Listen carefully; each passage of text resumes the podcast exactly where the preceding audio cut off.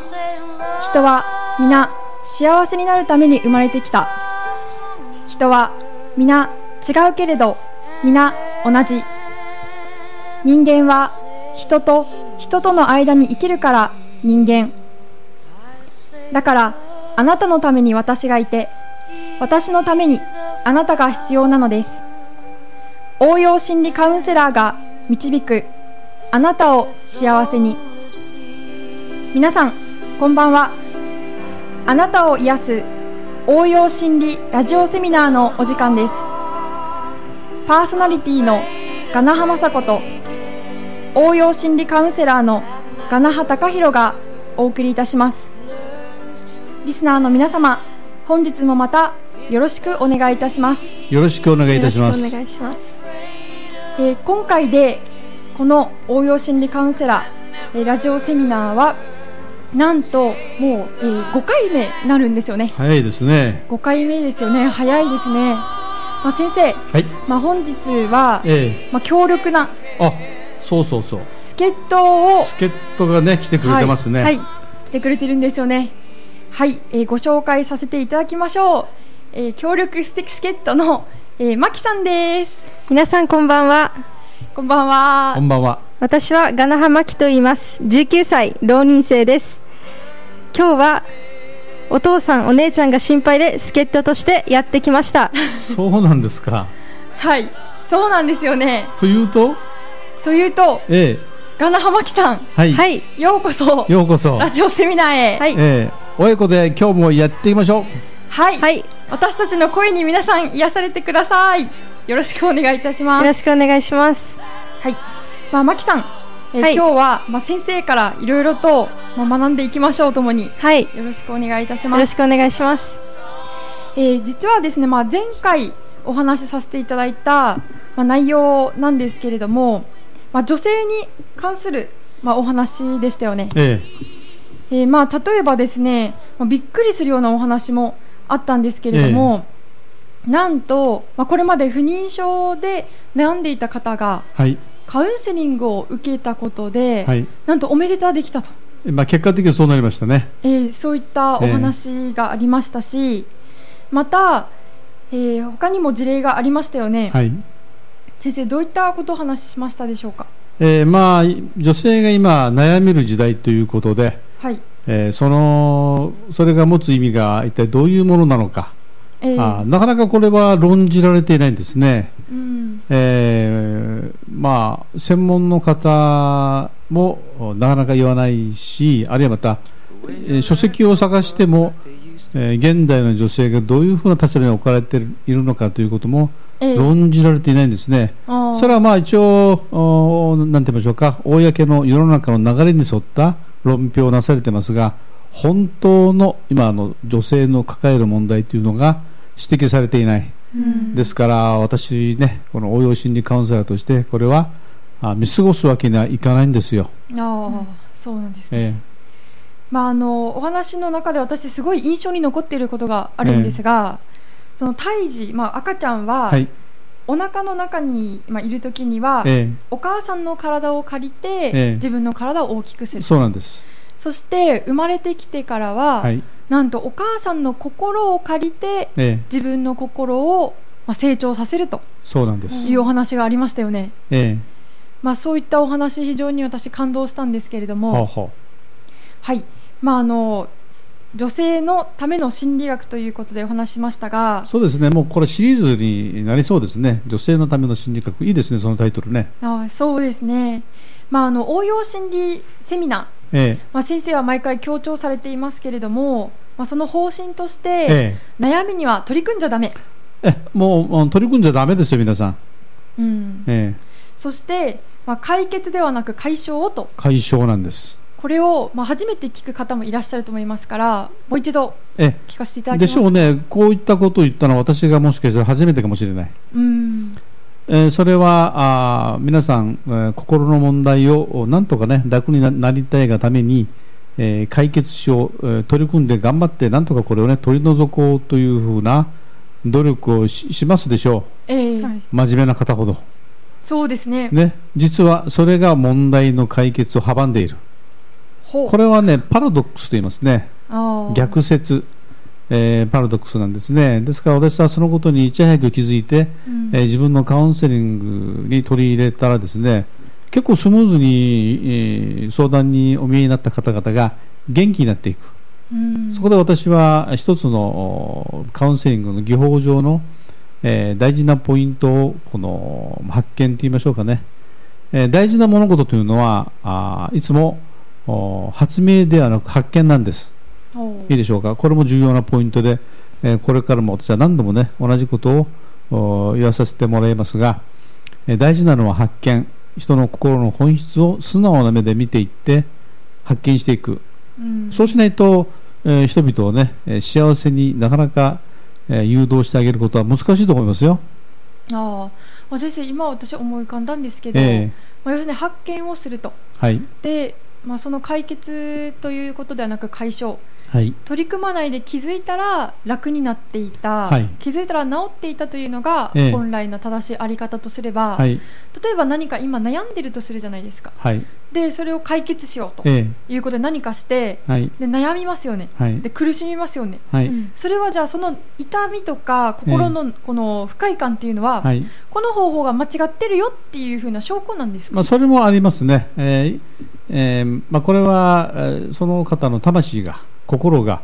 えーその状態があー本来のあなたではないということを知らせてるんですね。うんまあ、それはそうでしょう、体が、ね、あの不調になった場合には、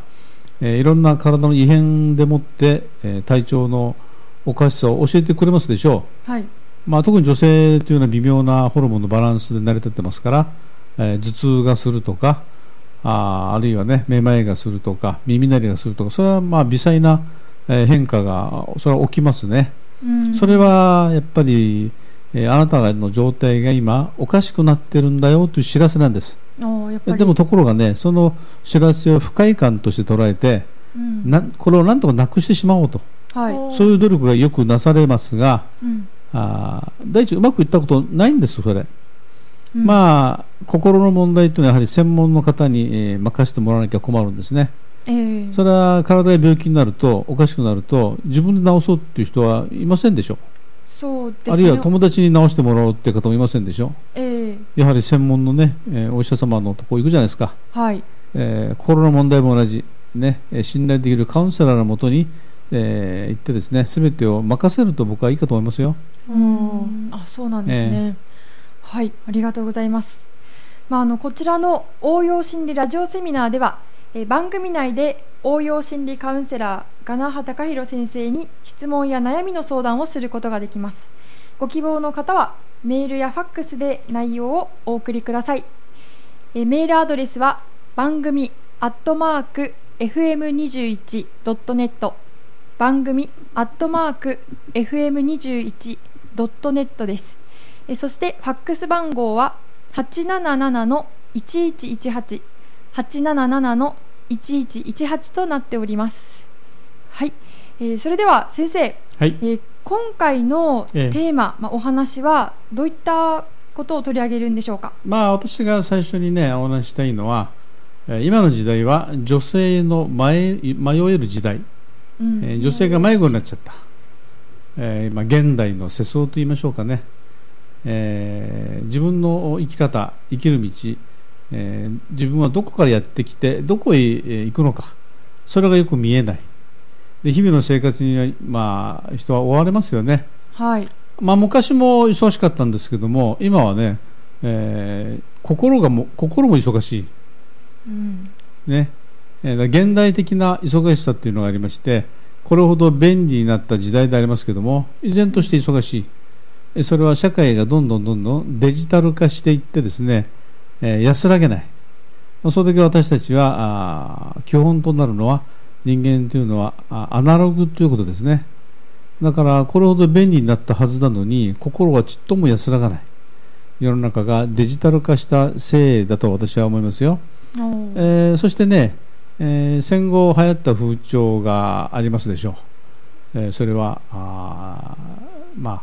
女性解放と言いましょうか、なあ、ね、ありましたよね啓蒙これ啓蒙思想あるいは進歩思想と言いますはい男女平等男女同権、えージェンダーフリーというやつですね。あよく聞きますね、このカタカナ。で出ますでしょう、はい。まあ、新聞なんかよく出ますでしょうおしかしねこれは私は断言したい、えー女性の幸せのために断言したいそれは間違いであるとほまあこの発祥由来はアメリカなんですけどももうアメリカではとっくにジェンダーフリーフェミニズムはもう廃れてしまってるんですね映画なんかでももう、まあ、時期によってはねこう男女同権を訴えるような映画が盛んに作られましたが今はそうではなく女性の女性らしさえそれをテーマにした映画が今どんどん増えてますう。うん。それから見てももうハリウッド映画もねフェミニズムを見放したほへう、ーそうなんですか。えーで問題は日本ではまだこのフェミニズムが王道を言ってるってことなんですあーでもねこの方々はすごく戦闘的で、えーフェミニズムに反対するのを許せない、えー追っかけて言ってでもじゃあつけてやると、ほうえーもうそれからして女性らしくないと思いません はい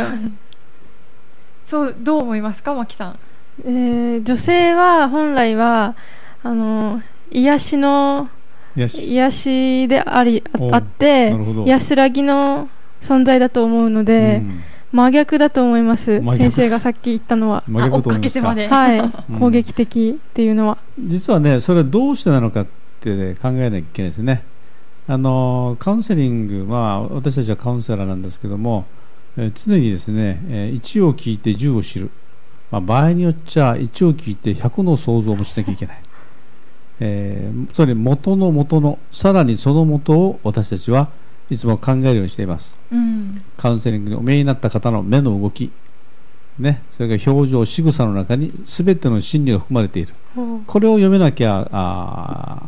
ーえーカウンセリングはあー難しいですよ、ああ、洞察力が必要なんまであ、いすわね。ゆる洞察力ですね洞察力って面白いんですよ例えばテーブル部屋の中のテーブルがありますでしょ今テーブルの前にいますけどえーそこに何があるのかそれは誰でも分かりますでしょ、はいね、あれがあるこれがあるボールペンもある、えーいろいろありますよね洞察力というのはそうじゃなくてですねそこに何がないのかうんそこに、えーあってしかるべきのものがない何かが欠けているそれに気づくのが洞察力ですね、ほう。まあ、これもトレーニングによって、えー、全ての人が、ね、身につくことで別に私があ特殊能力を見つけたわけでもないんで すよ、えーでそのフェミニズムですけども、えーもうほとんど有害レベルに達してますねうん。まあ主張は要するに男女に差がないって言うんですよどうです差はない。差がない信じられます、まあ、見た目からして違いますけどね。えー例えばね同じ女性同士でも、ええ。えー友達なんかを見てその方と自分があ同じだと感じますか全く感じないですでしょはいねまして言わんや男と女の違いがそこに入り込んでたらあ同じという感じします、うんしないです。ね、これが自然というもんじゃないでしょうかそうですね。はい。普通に考えたら違う。違いますよねこれを個性という言葉で置き換えればより鮮やかになるんじゃないでしょうかねうん。我々はね個性の存在なんですうん。みんなが同じ存在ならそれはもうあーつまんないでしょ、そうですね、こんな兄弟でも違いますもんね。ねえねえ 皆さそんうねそうそうあなたお姉ちゃんでえー妹を前にしていつもよく面倒見てあげます よねはい、それはどっちがどっちを見てるかわからないけど。たまにはあー立場入れ替わったりもしますけど、でもやはり人には役割を演じるという機能がありまして、うん。それをまあフェミニズムの方々は非難するわけですよ、ううんん。。ねえーまあ、皆さんがあー深く愛するお母さんいますでしょはい、はい。そういう女性にね、えーお母さんである前に女であるべきだ、あね、笹井君ですああるいはあ妻である前に女であるべきだうん笹井君です、えさらにですねその先を進むんです彼らはあ、先を進むとどうなるんですか、女の女である前に人間であるべきと言うんですよなんか言葉以外遊びねるんですかあははあなたは私よりきついこと言うじゃないです ごかめんなさい。フェミニズムの人ひっくり返りますよ、人間であるべきと。ええうん。人間らしく生きようと言うんですうん。だからねそれをまあぐるっと一周させて人間らしく生きるためには自分自身になりましょうと私はあー言葉を返したい、あーうんどうしてこんなにも、えこの、まあ、男女の差がないとか、ええ妻の前に女だとかえ、ええ母である前に女だとか、えこういうふうになんか敵対させるんですかそれはです強調させるねんですか実はこれね、えーフェミニズムをやってる方々のお先頭に立ってる方々はよく知ってるですおおそれに付き従ってる方々はあー広い意味で言えば騙されているあららね、それは本質は何かというとこれは唯物思想あるいは共産主義思想なんですね、うん目的は家族の解体家庭の解体人間関係をすべて、えー、ご和算にする、えーそれをやって共産主義社会を作りたいフェミニズムの先頭で旗振ってる人たちはこういうことを言われていたいでしょうねへえ正体を正体を私がばらしてるようなもんですからかつてですね、マルクス・エンゲルス、まあ、知ってる人は知ってますよね、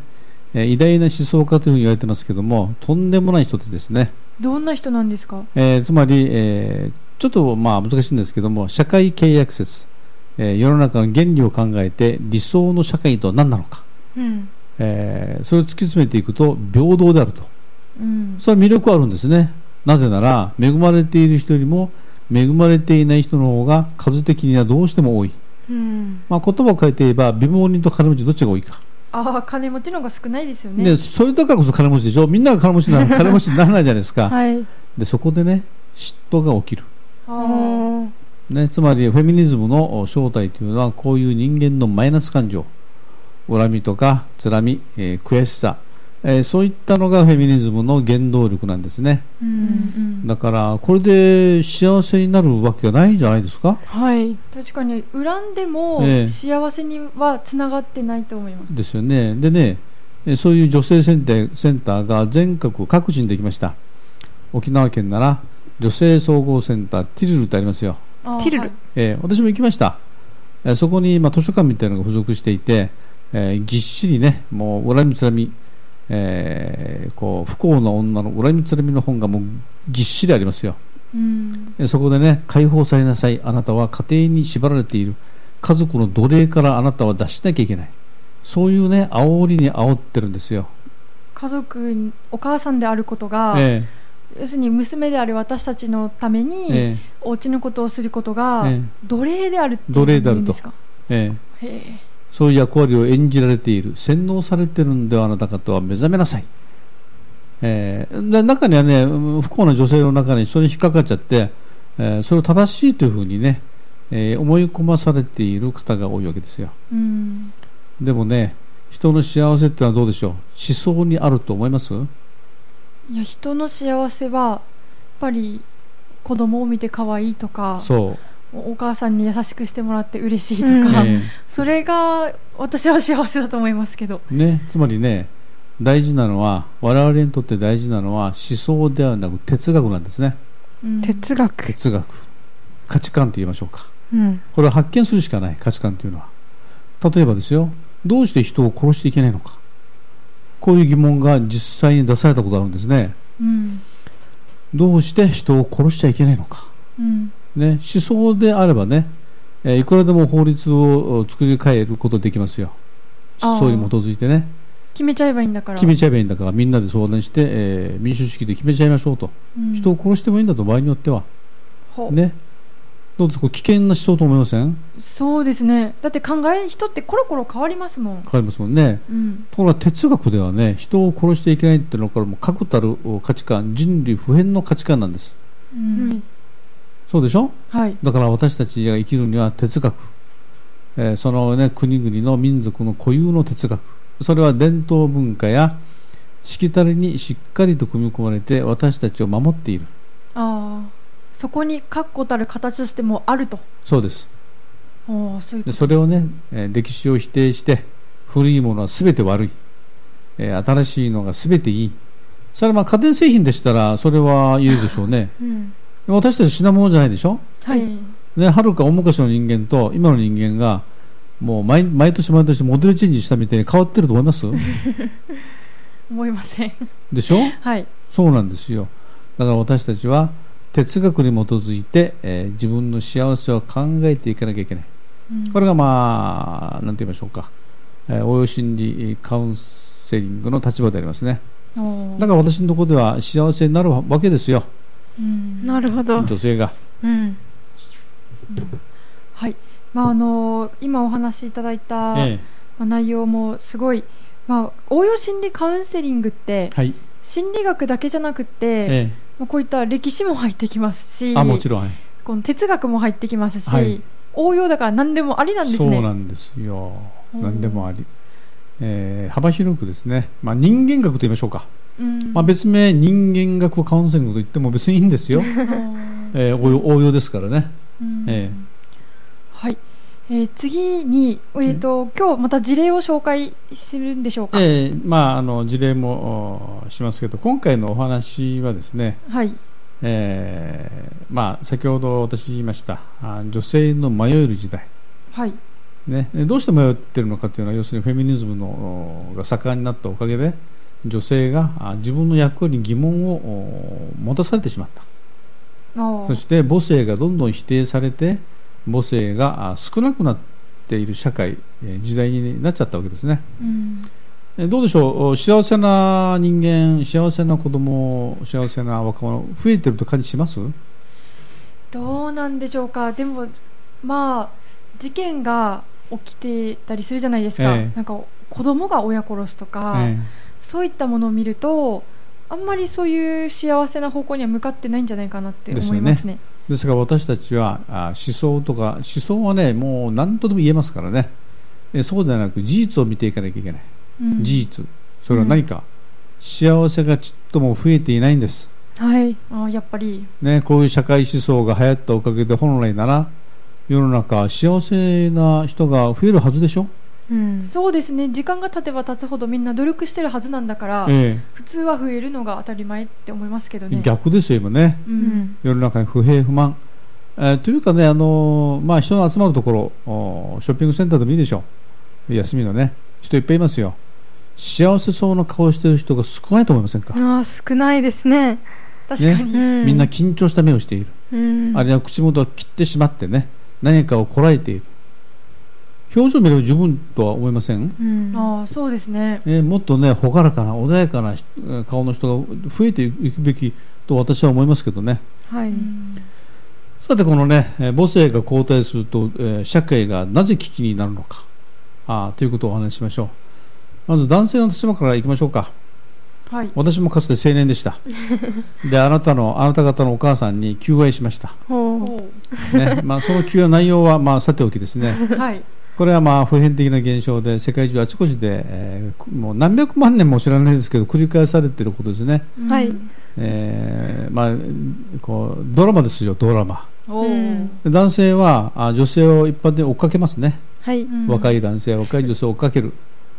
まあ、逆の場合もおないこともないんですがあ一般論で言えば女性よりも男性の方が積極的ですよね、うん、まあ、それは男女のもうこれだけでも男女平等じゃないと分かりますで しょ確かに うどうでしょう衝突しますよ男女平等だったら、ねえそこで男性は若い青年はね、えー女性に言います愛してると、うんね、ステップを踏んでいって、えー愛してるといううんそれを聞いた女性はそれを真に受ける、ねいけ、ますねもう顔もほてっちゃってね、うんほっとしてえってなる、はい、ね、あなたあなた方もそそのうち、えー言ってくれる人が現れるんでしょうそこで誤解が生じるわけですよ5誤解誤解がね、この人私を愛しているとうんだって愛してると言ったんだから、そうはいに決まってるじゃないですか、これは誤解なんですね別に男性が嘘をついてるわけじゃないんですよほうえーこれはまあ男性から女性の側への求愛と言ってもいいんでしょ、うんはい、ね、つまり愛を求めているうんですからあー本当のところは僕に愛をくださいなんですよなるほど、あそうなんだ逆なんですね逆なんです本当はおつまりね私僕に安らぎを与えてほしーおーいかつては母に愛され母母に育まれ深い安らぎで子供時代を送ったで長鶴に従って、えー自立して一人前になってえ今度はね母親のお代わりに僕に、えー安らぎを与えてくる存在が欲しいそれは君なんだ、ほうほで愛してるというだから愛をくださいとねこれからセリフを変えるべきでしょうね愛をくださ い。愛をくださいとう give me love ですかそうそうそ どうい英。語アイになラブるんユーだじろゃうないんですよ。あはそもそも愛という言葉自体まだ立派な日本語になってませんからね。ああそうなんですか、えーこの古江戸時代に愛してると言ったと思いますなんて言ったんでしょうかねあの沖縄ではですね 、はいこんなに言ってたみたいです古くはあの俺のねあのご飯を作って くれと、ああなるほど確かご飯を作ってくれえうえんあとはあれですよねその、えなんか身分の高い方がえ求愛するときには、ええお名前教えてえとそうそうそうあーまあ万葉の時代ですなですよねもうおおらかな万葉の時代で名前を聞くってだけで、もうこれは結婚してくれの意味になるとそう求愛ね、うん昔は本名で呼び合ったことはなかったんですよ、うんね、家康が信長に「おい家康おい信長」ってこう言ったと思いますいや言ってないと思うねまあ、時期によって家康はねあのいろいろ呼び名が変わるんですけど、まあ、まあそれは余談ですから、まあ、いいとしてですね、えーその誤解で、えーまあ、男女は、まあ、おくっつったりすると、はいねでねえーこれは、まあ、君を愛するとか君が好きだとか言ってますけどこれは実はね深い魂の救済がかかっているへえ男性側はおお魂の救済がかかっているそうなんですかええ、生まれた時の赤ちゃんのあのパニックとね、えーその救済その記憶が深いところにある今度は、えーお母さんと別の女性に、えー救ってほしうんい魂の救済がかかってるからこそ中にはもうストーカーにまでやっちゃう、えああ、ーとんでもないやつもいるわけで執着すするよわけですね執着するうんでねそのストーカー行為も結局はねあの同じことなんですよ、えー魂の救済かかっているうんなんかあのしつこいわけですよはまあ、それがもちろんあのいいということではもちろんありえませんけども基本的にはね、魂を救ってくださいというお願いなんですね、あうん男性の側か女性の側に、でなので、えまあ、その時に母性がえええあそ交うそう代そしうていたらそう、男性からするとえどうなるんですかえええそれはねもうやりきれない思い報われない思いを、まあ、砂を噛むような毎日なんでしょうねおそらく、うんあーそうおそらくじゃないですよなるんです ええ周り見てるとあーなんかね、えーまあ、母性あふれる女性と結婚した青年はね、本当にもう極楽ともみんな顔してますよ。おおね、しところがね、そうじゃない女性とたまたま結婚したらどうなるのか。どうなるんです男かの勘違いで。うん男は哲学者の顔にな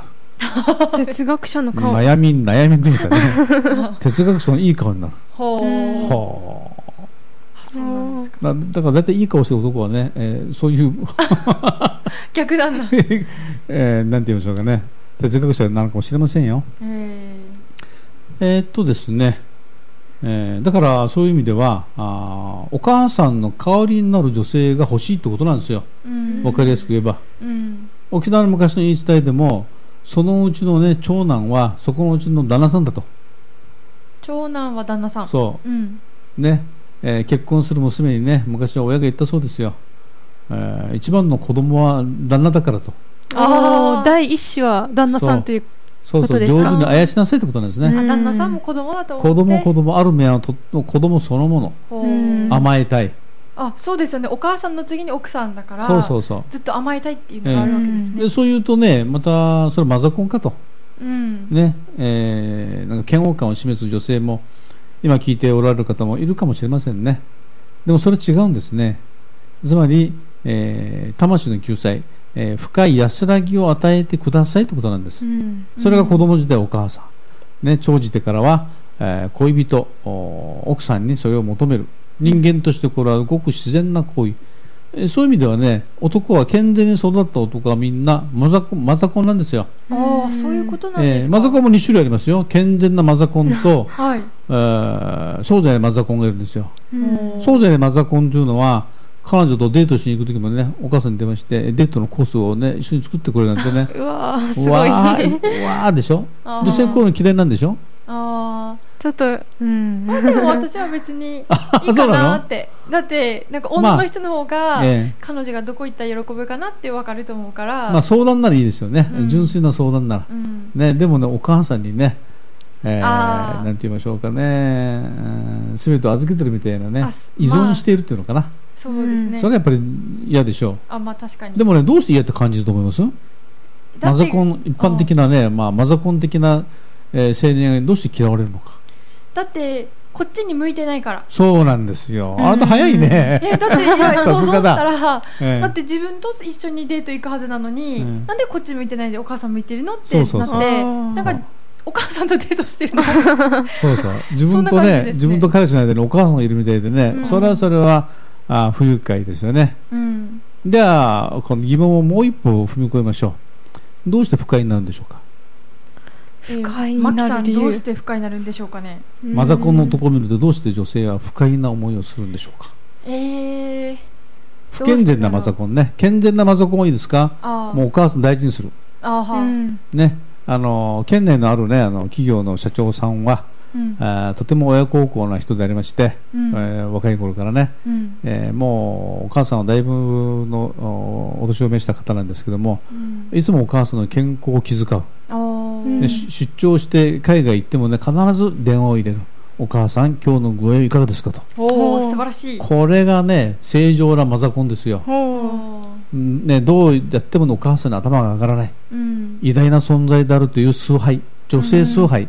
これが健全なるマザコンですね。うんえまあまあ、先ほどの疑問ね、どうしてね、えーこういうマイナス魔族に不愉快を感じるのか、えーと女性はまあ、さっき私が答えたのは、こっち向いてないからとそでこっちに向いてないからどうして不快かとう、え要するにこういうことですかじゃあ男性はええ母性を必要とするからえ、えまあ愛してると言いながら本当は愛してくれって意味になってるとえおうで女性は本来じゃあ自然的にそれを与える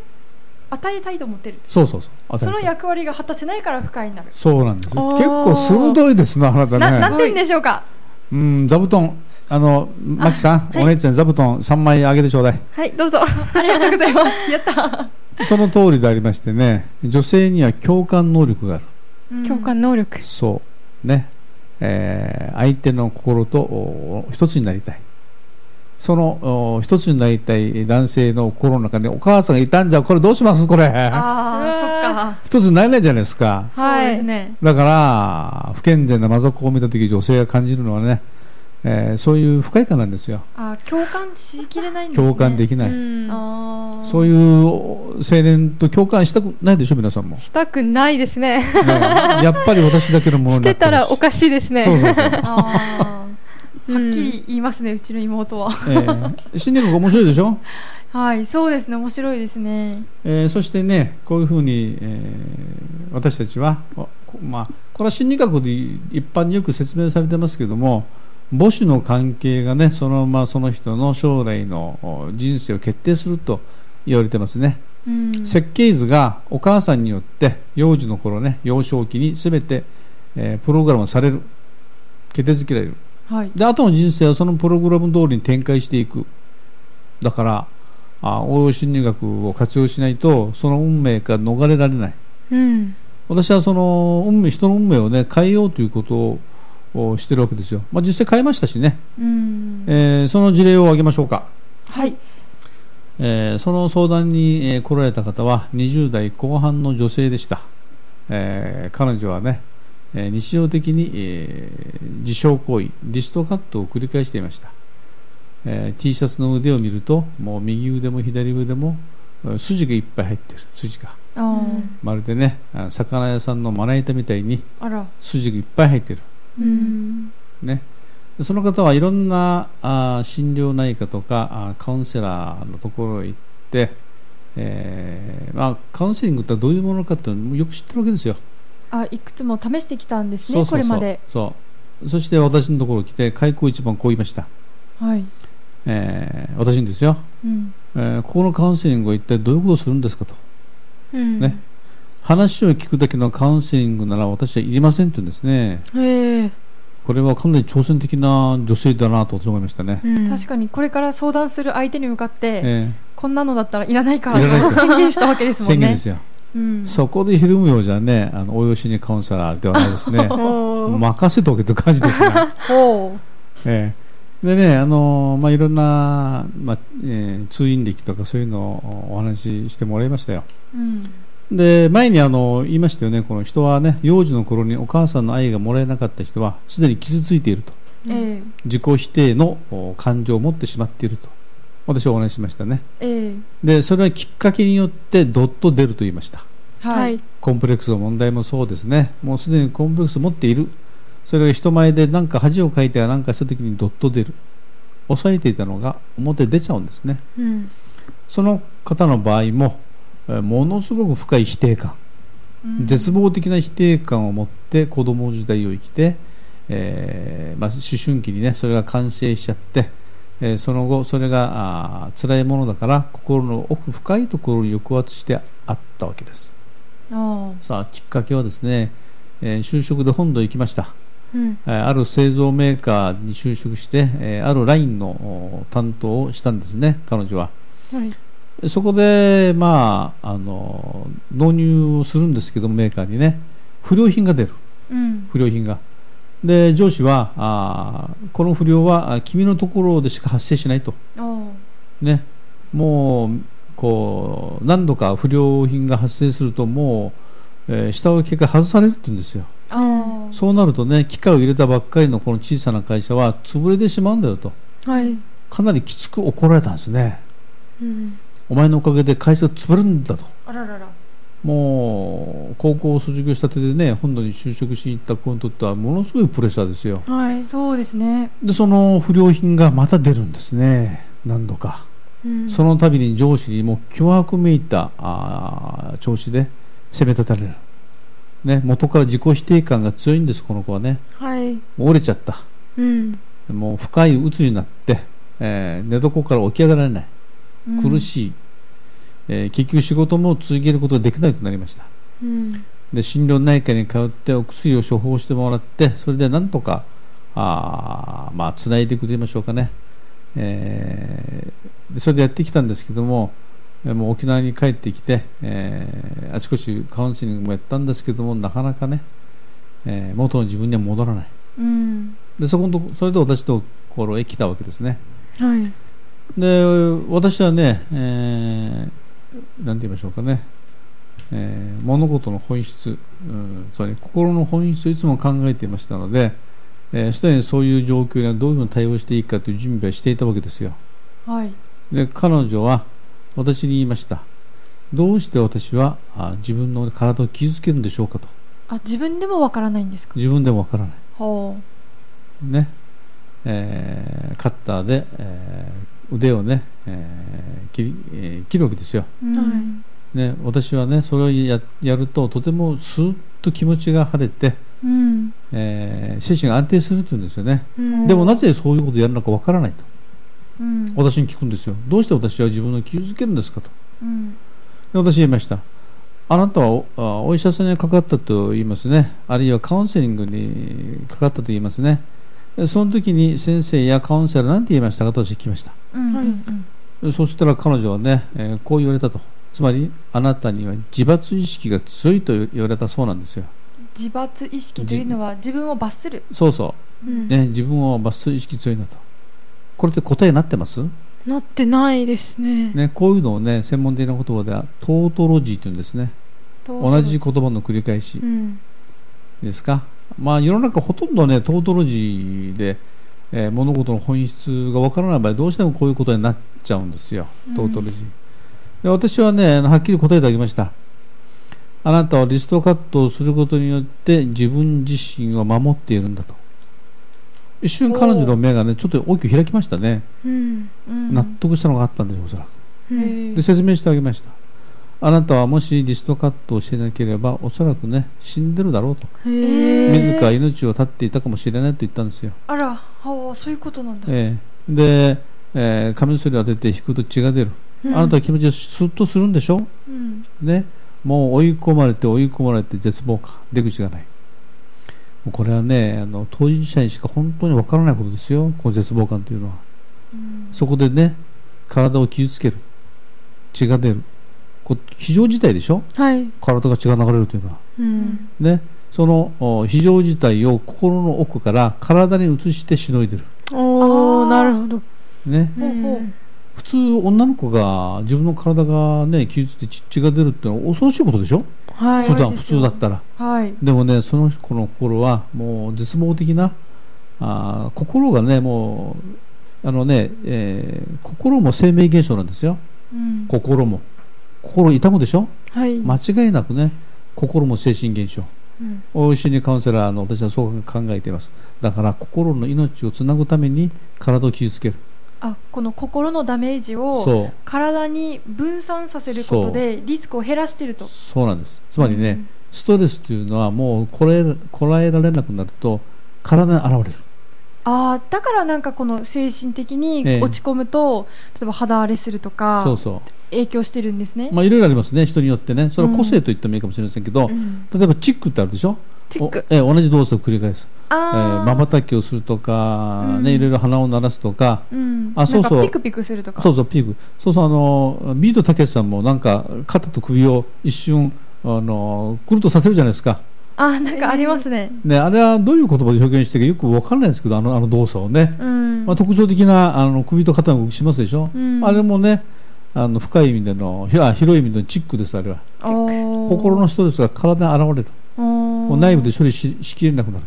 と、まあ、自分で気づかないだけで結構多いかもしれませんね、多いですよ貧乏ゆすりとかあのあありますもんいねろいろペン回しがありますでしょ、はいあのな器用器用なもんですねあれねすごいですよね、あれでリズムを取ったりする、うんね、別にそれはあーストレスに限らずね、えーいろんな現象であの現れることでありますねうんでその女性は納得してくれました、はいね、体を傷つけるのが自分にとってはいいことだったんだとえーあーそれでしのいでいたんだしのいでいたあーで私言いましたなるほどえーまあ、しょおそらくあなたは周期的に、えー深い鬱になって絶絶望感をしばらくは感じるでしょうとうんね、そういう時にはね、えーリストカットししたかしたくなったどうぞやってくださいと私言いました、ほう、うんね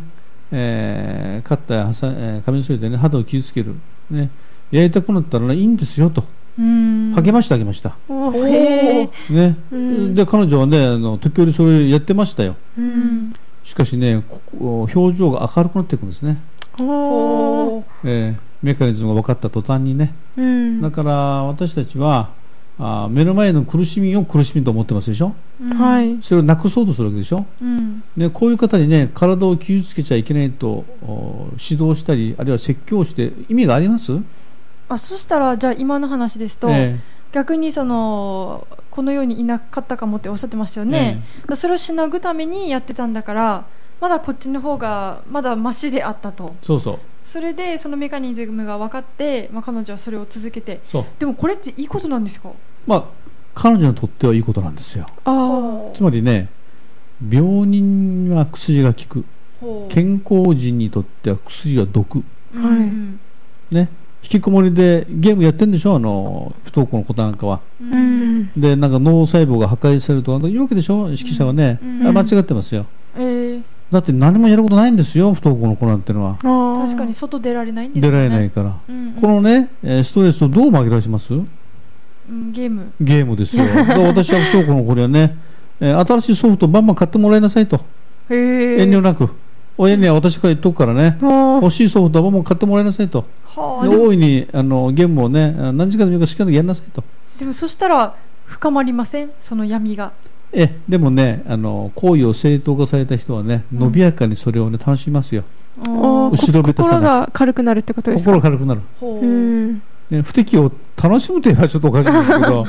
あのまあ、楽になるんですねそう本人はおおらかにね不適をおおらかな不適をしてしまおーで先ほどのええこのリストカットしてる女性はう、、えまあ、きリストカットしてもいいよとえそうんでした,、まあしたくなったらですよもちろんねあーで、ええ表情が明るくなって、えでその後どうなったんですかええその後の展開ですけどえもちろんねあの深いところのあのこう根本療法しなきゃいけませんよねはいそうですえねー、決して生活指導とかなんとかで、えー考え方を無理に改めさせようっていうのはこれはできませんうん実際そういうような方法を試してきて、えーそれがあーダメだったからお私のところにえー来たに違いないんですよええで私はね根本療法を探りましたうんあのねこういう時の根本療法の探り方っていうのはその不適応の現れ方にある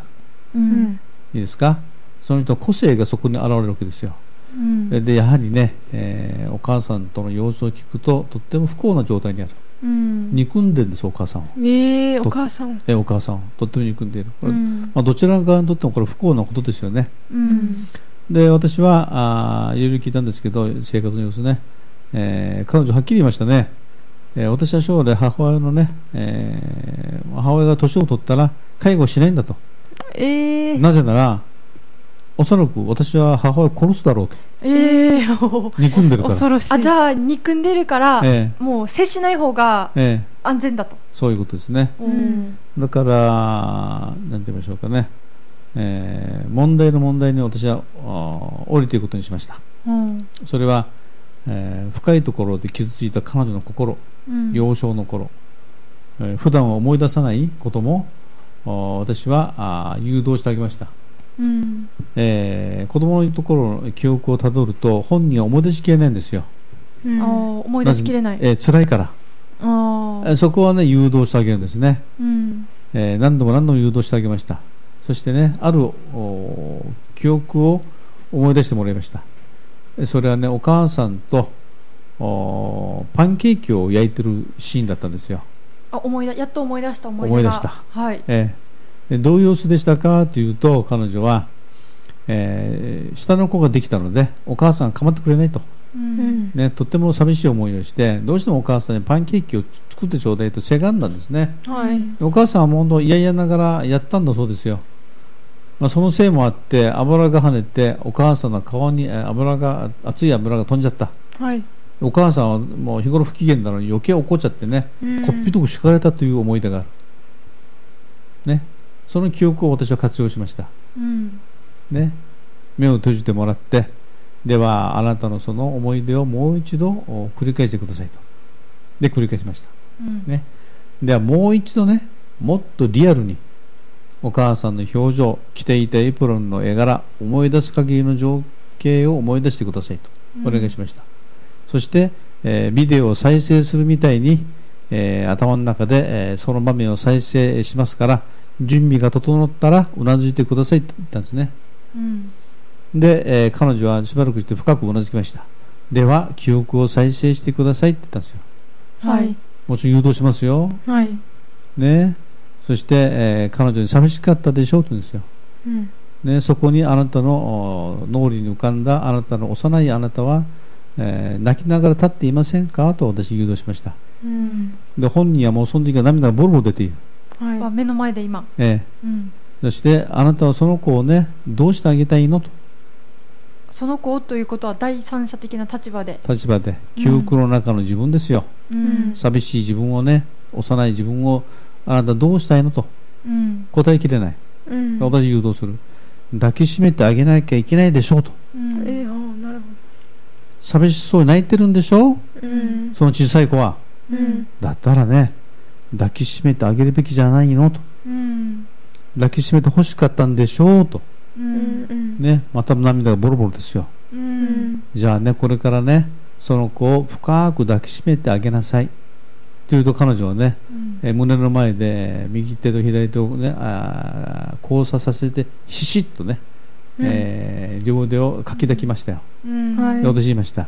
その子はどういう顔をしているとうん泣いてると言うんですようんだったらその抱きからまだ足りないなもっとすぐ抱きしめてごらんうん励ましましたはい彼女は一生懸命もうその時にはね自分自身の存在を忘れている あでボロボロ泣いているうーうんん泣いているね